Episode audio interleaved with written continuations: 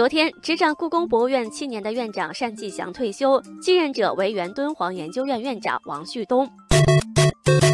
单霁翔在任这些年，故宫批量诞生网红，从文物修复师王金到故宫文创、口红，再到文化活动、上元之夜等等，故宫屡屡在互联网上掀起波澜。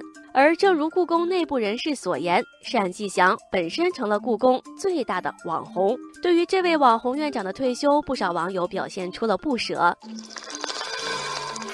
网友简简单单说：“故宫口红、皇帝身份证、雍正卖萌图，这些好玩的产品我都买过。单霁翔真的把故宫玩活了，让故宫品牌成功打入了年轻人的市场。”网友风继续吹说：“如果不是单院长，可能我的手机里不会有每日故宫和故宫展览这两个 app。这些年，故宫的变化在点滴，给人的温暖和人文体验却是大江大河。”网友暖暖的世界说：“那么多故宫活动，比如紫禁城里过大年、上元之夜，这些年我们近距离了解了故宫的历史和文化，真的要为这位网红院长点赞。”不过，在为单院长的退休表示惋惜之时，也有不少网友对这位来自敦煌的新院长表示期待。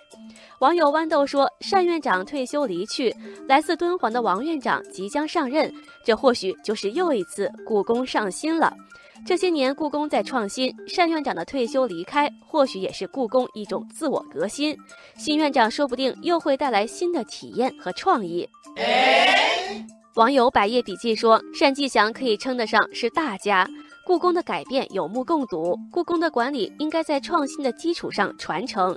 希望新院长继往开来，能够给我们带来惊喜。”说起故宫，大家几乎都是充满敬仰和敬畏。而这些年，各种活泼可爱的故宫文创产品让年轻人喜欢上了故宫。网友光阴旧人说：“文化遗产保护无法孤芳自赏，需要与民众平等交流，要用平民化的方式说明自身工作的意义，为民众所理解。”网友洛冰说：“公众对博物馆只有先靠近，才能最终走进。故宫博物院用创意拉近了与公众的距离，带给我们的那些很棒的体验，不会随着单院长的退休而结束。故宫博物院的新院长要加油了。”